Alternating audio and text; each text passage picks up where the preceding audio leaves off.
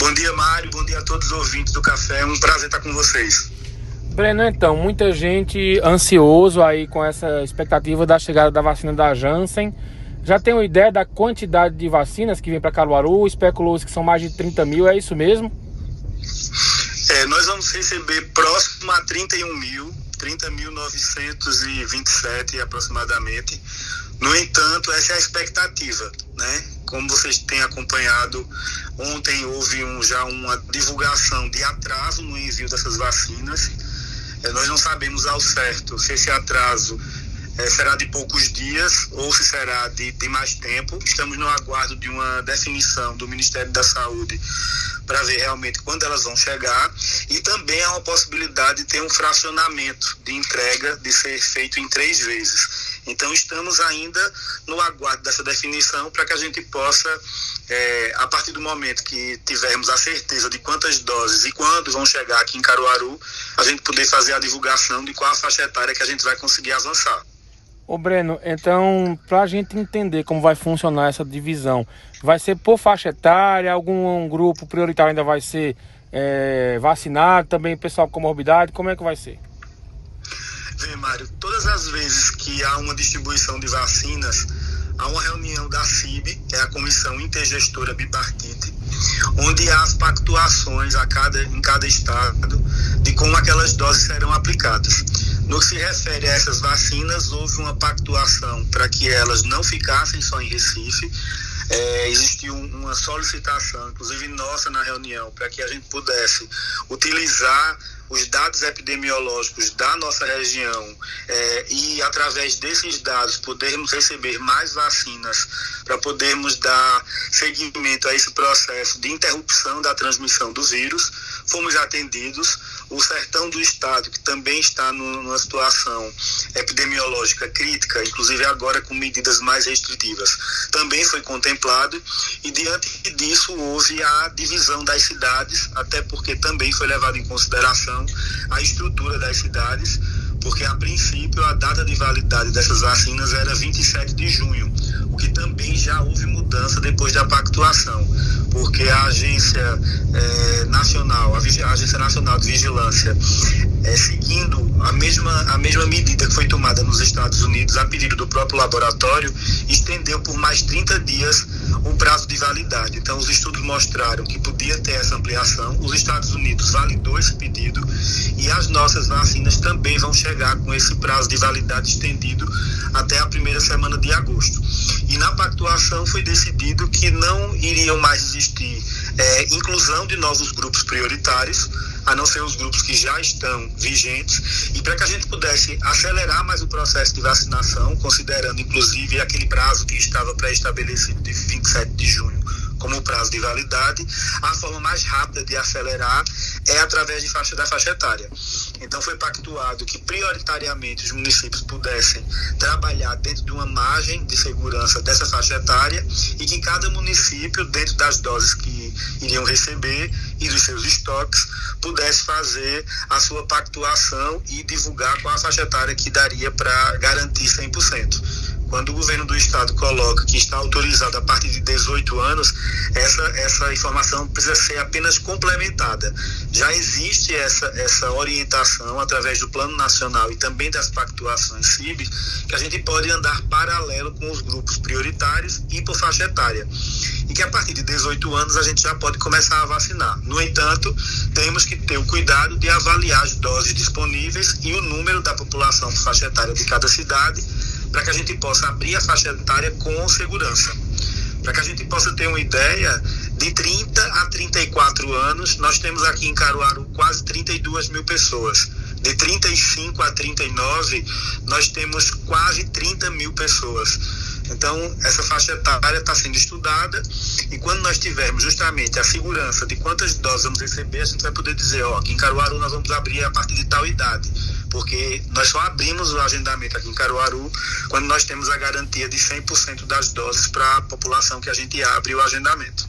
Ô Breno, então só para reforçar, né, porque muita gente é, fica com dúvida com relação ao vencimento né, da vacina, a questão do prazo de, de que ela vai se vencer. No caso, vai ter esses 30 dias a mais, né? É, laboratório já tinha feito essa solicitação a, ao que corresponde à Anvisa americana, né? E eles fizeram todas as análises e constataram que a vacina realmente pode ser usada com mais 30 dias. Então eles ampliaram e mudaram o prazo de validade dos Estados Unidos. O laboratório também fez o pedido à Anvisa e hoje já foi publicado que a Anvisa tinha aceitado é, e acatado essa, essa recomendação do laboratório, baseado também em toda a documentação que foi encaminhada para os Estados Unidos. Então a expectativa agora é que a gente receba a vacina com essa alteração de, de validade. Não sabemos se esse atraso no envio dela se deu algum tipo de mudança para alteração de rótulo, de orientação, enfim, nós não temos essa, essa definição. Mas coincidentemente aconteceu justamente quando a Anvisa está é, aceitando é, é, a documentação e validando também mais 30 dias, o que dá já uma margem né, mais tranquila aí a gente para que a gente possa fazer o processo de organização. No entanto, a gente está totalmente pronto para vacinar o máximo possível, ampliando inclusive possibilidades de vacinação, caso a gente receba realmente o quantitativo é, esperado ou, ou, divulgado, né? Ô Breno, eu vi muita gente nos grupos de WhatsApp principalmente comentando que queria tomar essa vacina da Janssen é, em detrimento a outras. É até bom a gente esclarecer, né? As vacinas todas são eficazes, né? Problema, né? A gente tem acompanhado o Brasil afora, eu estava acompanhando uma, uma, reportagem recentemente no Distrito Federal, onde houve um atraso no avanço da campanha de vacinação, porque as pessoas estavam chegando nos centros de vacinação lá e tentando fazer escolha de vacina. Foi matéria do Fantástico esse final de semana, falando que a gente não está no momento de, de, de, de agir dessa forma, né? Nós estamos no meio de uma pandemia, praticamente 16 meses é, possibilidade de receber o imunizante para que a gente de fato possa vencer essa guerra. Então, todas as vacinas que estão disponibilizadas, né, e eu falar aqui do Brasil, elas são é, validadas pela nossa agência né, de vigilância sanitária, todas têm sua, sua segurança, todas têm sua eficácia comprovada e não, e não, não tem a possibilidade da gente trabalhar escolhendo o tipo de vacina. Né? Aqui em Caruaru nós também não temos como abrir essa possibilidade e vamos disponibilizar a vacina de acordo com o que nós tivermos disponível no estoque, mas sem a possibilidade de fazer escolha de vacina, a não ser as gestantes e puérperas que estão contraindicadas neste momento de tomarem a vacina da AstraZeneca. E, na verdade, por uma precaução, porque ainda estão sendo feitos estudos e tentando realmente comprovar se a morte, por exemplo, que teve de uma gestante no Rio de Janeiro realmente tem relação direta com a vacina. Mas, por precaução, a Anvisa recomendou que não fizesse a vacina e essa é a única restrição